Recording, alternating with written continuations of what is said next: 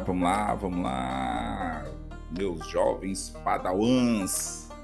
Vamos lá, vamos agora fazer um outro Gel Podcast. Hoje falando sobre a, os componentes dos rios. Então vamos aí tentar entender um pouquinho mais sobre esses cursos d'água. Então aí tem bastante atividade é, na internet, em PDF, tem jogos, tem um bando de coisa aí legal. Então, assim, vai praticando, é, tenha sempre perto um atlas, mapa, alguma coisa de cartografia, porque aí você vai identificando onde fica a nascente, onde fica a foz, qual é o curso, margem esquerda, margem direita, tal. E quanto mais você vai praticando, mais afiado você vai ficando aí no assunto. Então vamos lá, galera. Cada um tem um jeito de estudar diferente. Descubra qual é o jeito que você gosta de estudar, cada uma de uma gama de matérias aí que você vai ter na sua vida.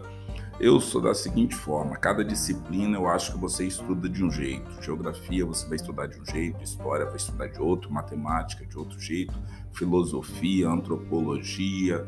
Então, assim, Descubra qual o seu jeito de estudar cada uma disciplina ou um grupo de disciplinas e estude. Então vamos lá, vamos conversar um pouquinho sobre componentes dos rios. Vamos lá. Olha só. Para tudo aí, procura um mapa qualquer sobre rio e vamos lá. Tá com o mapa aí na mão, tá olhando aí direitinho, independente se o mapa é colorido, preto e branco, se você está com planisfério ou com atlas. Vamos lá. Sigam aí. Para analisarmos um rio é, e, consequentemente, o seu aproveitamento, é necessário conhecermos suas partes a fim de identificarmos o uso desse rio. Então, um rio, dependendo do quanto seja o seu volume de água, ele pode ser utilizado de várias formas diferentes no decorrer do seu percurso, ok? Então, olha só, os rios podem servir para várias atividades: atividades de lazer, consumo humano, transporte, abastecimento industrial, geração de energia, entre milhares de outras aí que você possa imaginar para alimentação, tal, tal. Tem muita coisa aí que você pode e precisa dos rios. Por isso que é importante que nós preservemos todos os cursos d'água que nós pudermos no planeta Terra. Independente se está sobrando ou não, deixa sobrar. Melhor sobrar do que faltar.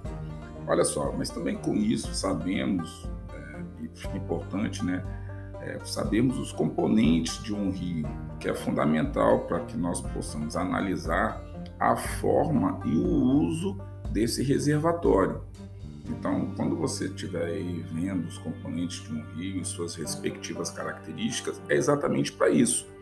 Por exemplo, a nascente, ou também conhecido como cabeceira, né? local onde o rio nasce, é situado sempre em um ponto mais elevado do terreno. É, o rio pode ter uma nascente só, ou o rio pode ter várias nascentes diferentes. Então já se sabe que essas áreas de nascentes de todos os rios do planeta Terra são áreas é, sensíveis e necessárias de proteção. Então as nascentes dos rios precisam ser preservadas, senão automaticamente nós teremos problema com o restante do percurso que ele deveria percorrer.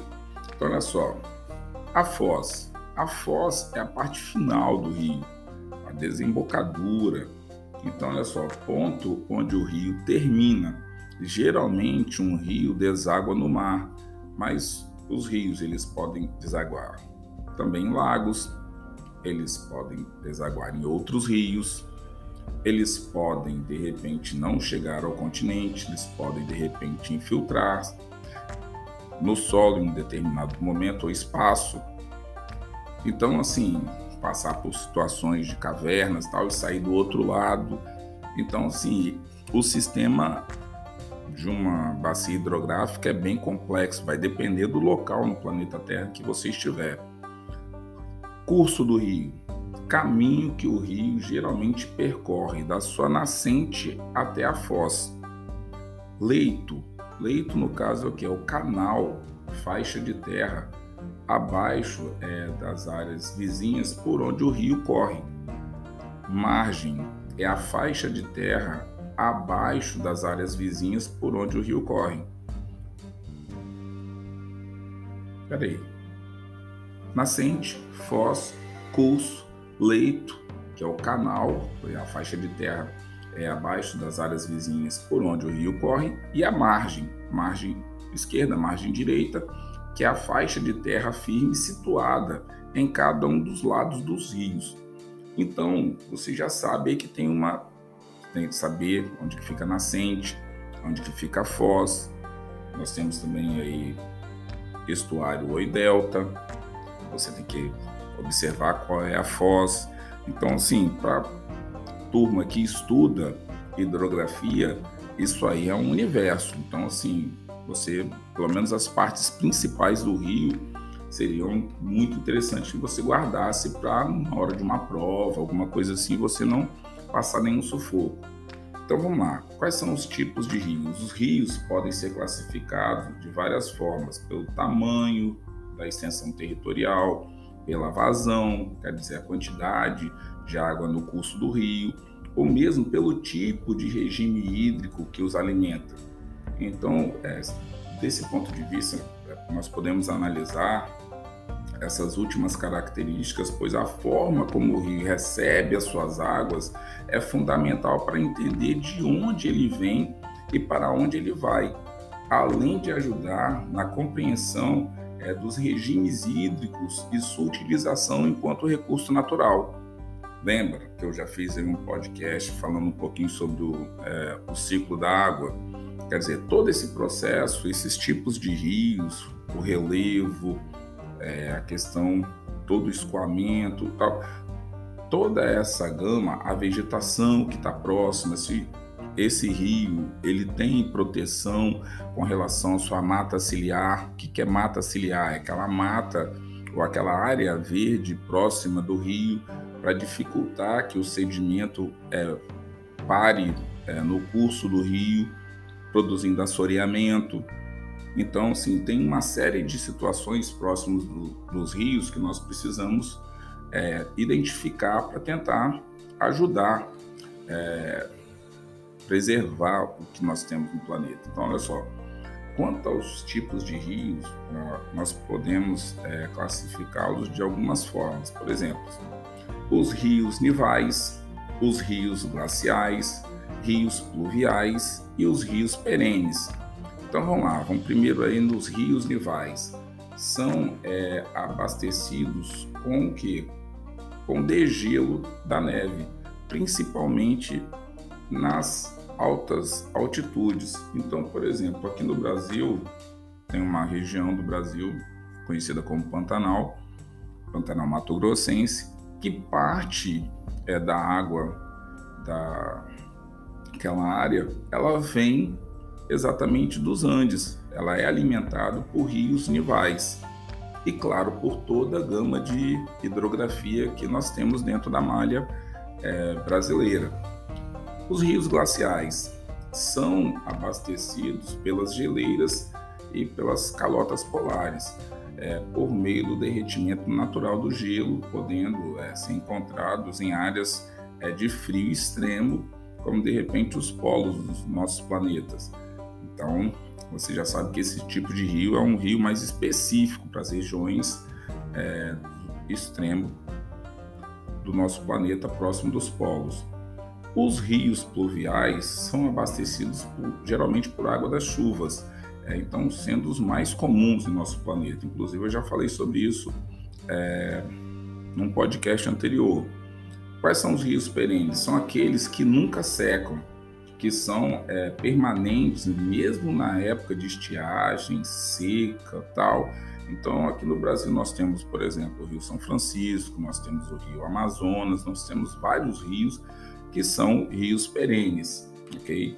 E os rios intermitentes são aqueles que secam em época de estiagem, são comuns em áreas semiáridas ou áridas, ou algumas áreas, de repente, que você tem aí os climas mais secos. Então, assim, essa seria é, a parte principal aí com relação a você entender essas variações que nós temos nos rios, né?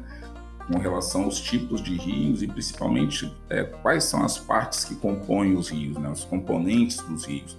Porque você conseguindo entender isso, é, o curso principal, seus afluentes, subafluentes, quer dizer, e ainda tem uma particularidade aqui no Brasil. Boa parte dos rios brasileiros, eles recebem um nome muito característico da região que eles estão. Então, tem muitos rios brasileiros que o nome, quando você vai pesquisar, tem origem indígena, das nações que moravam perto deles, de alguns quilombos que foram é, produzidos no território brasileiro, então que também deram nomes para alguns rios e assim isso daí vai mostrando as características de cada uma das regiões. Pelo menos aqui no Brasil foi isso. É muito provável que em outros lugares do planeta Terra esse costume também tenha sido. Alguns rios podem até ter ido mudando de nome com o passar do tempo, ou se ajustando às realidades e tendo aí as subdivisões é, nomenclaturas específicas. Então, tudo isso é legal você guardar, porque amanhã ou depois você pode ser arguído numa prova e você pode se dar bem com uma questão como essa. Tá certo, galera? Espero ter ajudado todo mundo aí com mais um pouquinho de conhecimento geográfico sobre os rios. E agora vamos ver se eu consigo fazer vários podcasts menores aí para a galera poder estudar com calma para as provas ou para conhecimento geral e tudo mais, tá certo? Forte abraço, obrigado pela força de todo mundo aí. Se você puder e estiver gostando do podcast, quiser estar tá divulgando aí com outras pessoas, sinta-se à vontade. Falou? Um forte abraço e até o próximo Geo Podcast, o seu espaço geográfico na internet.